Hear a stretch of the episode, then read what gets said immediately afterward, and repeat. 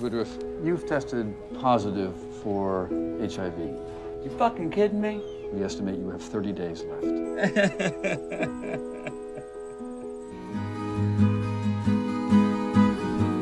有这样一部电影，拍摄时间只有短短的二十五天，甚至连灯光都不打，仅靠着一个主演和一个配角的超强演技，却顺走了当年的奥斯卡影帝和最佳男配角奖。本期就为大家介绍这个由真人真事改编的电影《达拉斯买家俱乐部》。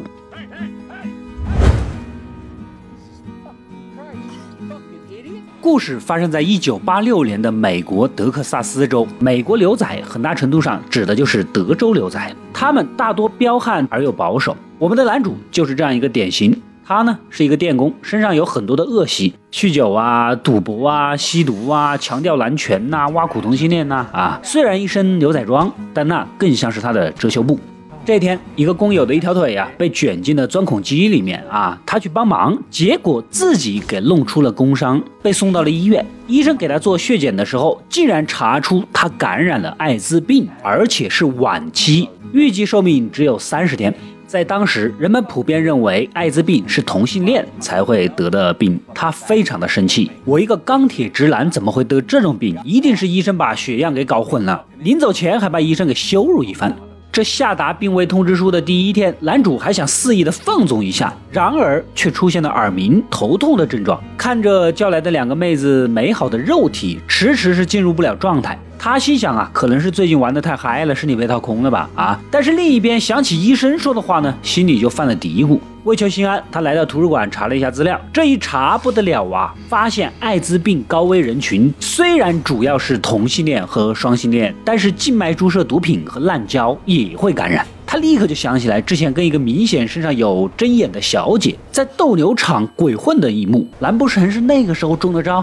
背脊是隐隐感觉到发凉。此时的医院正在试验一种治疗艾滋病的药，叫奇多夫定，简称 AZT。着急慌忙的跑到医院想买一些，在医院呢就遇到了漂亮的女医生，也就是我们的女主了。但是女主告诉他，这种药啊有钱也买不到啊，目前还没有上市，正在进行临床测试，随机分配给受测试的病人。医生是更没有权限卖给他了。一波未平一波又起，治疗的事情没着落，他得艾滋的事儿啊在同事间传开了。往日要好的兄弟一个一个都形同陌路。之前毫无信仰的他呢，也开始祈求上帝的庇护。好在后面他贿赂了医院的清洁工，帮他从里面偷一些 AZT。这有了续命药呢，生活照旧，马照跑，舞照跳，妹照把啊！但是内心总有一点点挥之不去的阴影。可惜好景不长啊，到了第二十八天，清洁工也没辙了，药都被锁起来偷不成了。但是呢，清洁工给了他一个墨西哥医生的联系方式，据说这个医生那里有药。眼见活下去的希望被无情的熄灭，男主是急火攻心的晕倒在地。醒来后，已经躺在了医院的病床上。在这里，他认识了同样患艾滋病的异装癖同性恋阿雷。尽管男主原本就很歧视同性恋，是吧？对其处处出言侮辱，但阿雷并不在意，甚至还经常帮他。阿雷正是 AZT 的受实验对象之一。男主一听到这个消息，就立马想从他那儿买点药，但是阿雷家也没有余粮啊。啊，多的都分给其他朋友了。况且你这个样子，看来也是吃不起的吧？男主是不想等死，决定去找那个墨西哥医生试试看啊。回到家门口，发现大门被人用油漆写上“死基佬”之类的侮辱性言辞，房子也被人焊上了一把锁，明显是排斥他住在这儿啊。他怒不可遏地冲四周嘶吼，但无人回应。在去墨西哥的路上，男主想要自杀，掏出手枪的那一刻，却下不去手。彷徨绝望的情绪将他的心理防线彻底的击垮，悲从心来呀，哭得像个无助的孩子。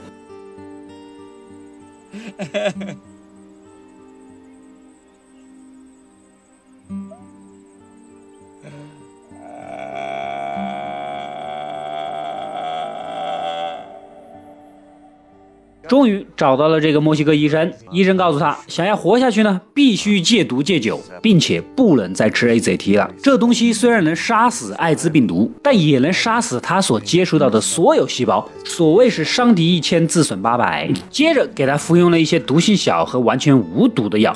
靠着这些药，他又续了三个月的命，而且病情有了很大的好转。但是这些药啊，因为没有经过美国食品药品管理局，也就是 FDA 的批准，属于非法，在美国本地是不可能买得到的。他立刻嗅到了商机，和墨西哥医生一拍即合，做起了药品的搬运工。一开始，他向其他艾滋病的同性恋病患呐兜售药品，但是你这都是市面上认都不认识的药，别人又跟你又不熟，凭什么相信你？眼看身上的钱都快花光了，镇子一筹莫展。之前同房病友阿雷再次找上门来，哎，这给他了启发。阿雷本来就是圈中人，找买家就简单多了呀。而且二雷也可以从中赚取抽成，有钱赚还有便宜药吃，他当然是欣然接受了。尽管男主还是很讨厌同性恋，但是为了钱嘛，还是忍一忍，跟阿雷成了合作伙伴。在相处过程中呢，两人也开始相互了解。男主意识到，他以前看不起的同性恋，比他那些所谓具有德州牛仔精神的同事、朋友什么的靠谱多了。而且开始理解阿雷了，甚至在他遭到羞辱时为其出头，大打出手。而他有了阿雷的帮助，药品生意也打开了销路，生意是越做越大。但毕竟是销售未经批准的药啊！为了避免被抓，男主成立了一家名字叫做“达拉斯买家”的俱乐部啊，采取会员制，每个月只需缴纳四百美元的会费，就可以定时定量拿到药，但要签一份合同，出了事概不负责。与此同时呢，AZT 已经从临床测试通过，获得了药管局的批准，开始投放市场，药价是一人一年一万美金，成了有史以来最贵的上市药物。这倒是帮了男主一个大忙，你这个药又贵，副作用还大，我的药又便宜，效果又好，所以啊，很多病友口口相传的转而过来购买他的药。这边呢，女主也发现阿雷很久没有来医院治疗，根据地址竟然找上门来。此时的她才得知自己好多病人都在这里买药，但是站在医生的角度啊，未经药管局批准的东西，谁也不知道有什么副作用，她是坚决反对。而男主看她这个样子，反而有点喜欢。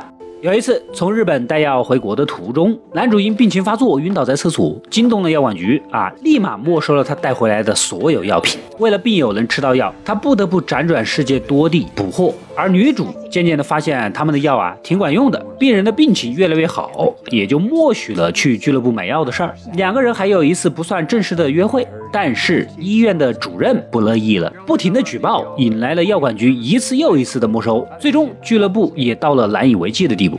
几个月之后，政府出台了一项法令，允许艾滋病人在危机的情况下购买自认为需要的药品，但前提必须是有医生的处方啊。显然是没有医生愿意给俱乐部开处方的。这下俱乐部的处境就更加艰难了。以前是危机的情况下可以买未经批准的药，咱们还能打个擦边球。现在需要处方，没处方买药就是犯法。不过也幸好有病友帮忙，免费为俱乐部提供了一个新的场地，解决了房租问题。但买药的本钱和处方两大问题依然无法解决。困境之下，阿雷脱去了女装，换上了正统的男士西装，找到了自己有钱的老爸啊。父子俩因为阿雷 gay 的身份，多年来是老死不相往来。但是这次为了病友们，他妥协了。阿雷告诉老爸，他遇到了一个对他很好的人，他自己得了艾滋病，不久于人世了，想要在临死前还了这份恩情。话已至此，老爸呢也有些动容，答应了要求。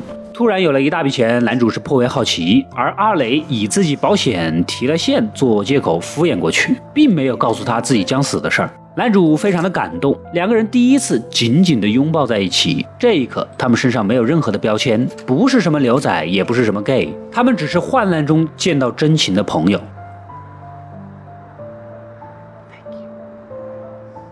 找处方这件事儿是四处碰壁，男主只能从女主那里偷处方。这次呢，墨西哥医生给他看了一篇医学杂志，上面提到法国的一项研究证明，AZT 对多数人来说毒性太大，而且对治疗艾滋病没有长期效果。但是药管局封锁了这个重大的消息。很显然，这 AZT 的制药厂也是贿赂了不少钱的。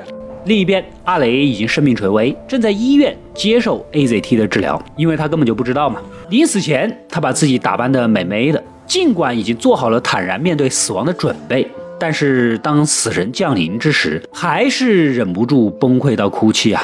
他不想死，这个世界对他来说还有很多美好的东西割舍不下，其中就有男主。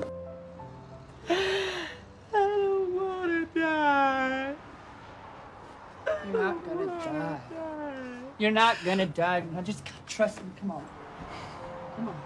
当男主买药回来，才知道阿雷已经去世了。男主愤怒了，这些人为了自己的利益，明明有更加有效的药不用，拿病人当谋财的工具。以前他开俱乐部只是单纯为了挣钱，现在他已经变了，他不计成本的想要帮助那些艾滋病人，甚至卖掉了自己的车维持运转。哪料到药管局又来了个釜底抽薪，再次过来抄家。于是男主决定打官司。甚至在药管局的药品发布会上发传单抵制 AZT，让更多的人知道他们的丑恶嘴脸。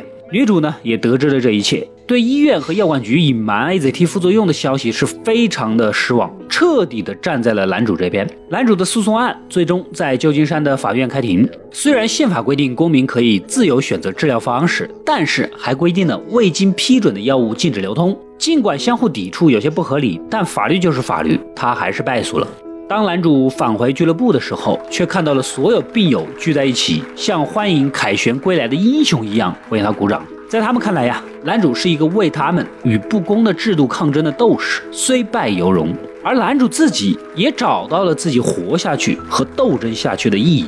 这个事件呢，也造成了巨大的社会反响。药管局迫于压力，也做出了让步，允许病人购买自己需要的药物，而不在意是否通过了审批。最终，男主再次参加阔别已久的斗牛比赛。他瘦弱的身体骑在愤怒的公牛上，好像随时都会摔下来。但他牢牢地抓着绳索，犹如抓着自己活下去的希望一样，仿佛在告诉所有人：每一个人的命都由自己掌握。这个故事呢，由真实事件改编，而现实中的男主于一九九二年去世。医生断言他只能活三十天，他却好好的活了两千五百五十七天。从自私自利到舍己为人，他用自己的实际行动改变了人们固有的偏见。在这颠簸不堪的生命中，他才是一个真正不屈的牛仔，紧紧地抓住了生命的缰绳，直到最后一刻。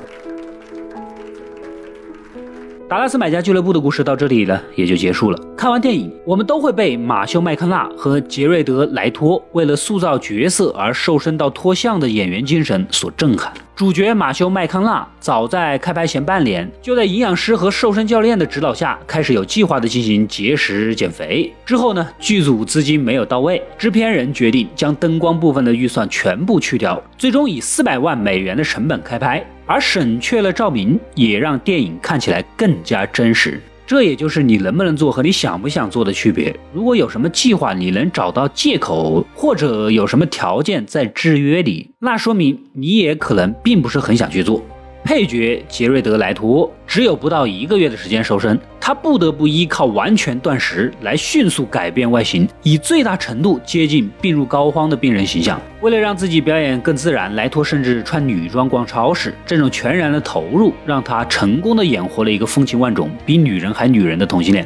他的光芒一度盖过了马修麦康纳，正是这种近乎自我摧残的投入和炸裂的演技，让两位主演分别获得了奥斯卡最佳男主角、最佳男配角两项重量级的大奖。而影片在国际上大大小小的奖项更是拿到手软。电影也会让很多人联想到《我不是药神》啊，我曾经分析过的《药神》应该是有参考啊，注意是参考《辛德勒的名单》和本片这两部。如果非要说谁更多，我个人倾向于辛德勒更多一点。辛德勒的名单我也解说过，可以找找看。在达拉斯买家俱乐部和药神两个影片中，药企都被刻画为了反派，但是在达拉斯中并没有直接将药管局和法律塑造成艾滋病人的敌人，而是表明人会犯错，是人制定的法律，法律也有不合情理、不近人情，这都是常有的事儿。法律也不是一蹴而就的，一定是随着时代慢慢的完善和进步的。甚至于有些法律现在听起来你可能都觉得是儿戏，但是在那个年代就是能把你送入大牢。比如说禁酒令。权威的医生宣判，主人公只能活三十天，可他这一番折腾却活了七年。鲜活的例子在告诉我们，也许我们不该太过相信所谓的权威，自己的人生和生命还是掌握在自己的手里。毕竟，所谓的权威也都是镶了光环的人，虽然有了光环，终究还是人，是人就会犯错，也会被利益所驱动。毕竟呢，我们的现代医学起步并没有多久。我们对人体的了解还没有大家以为的那个程度。敬畏生命，认识自我的渺小，也许会让我们人类走得更加长远一些吧。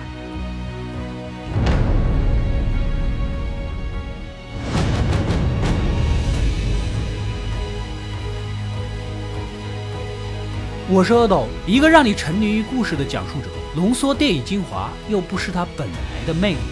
扫描二维码，添加我的微信号，除了能第一时间收到推送，更有独家解读的视频等待你的发掘。扫描它，然后带走。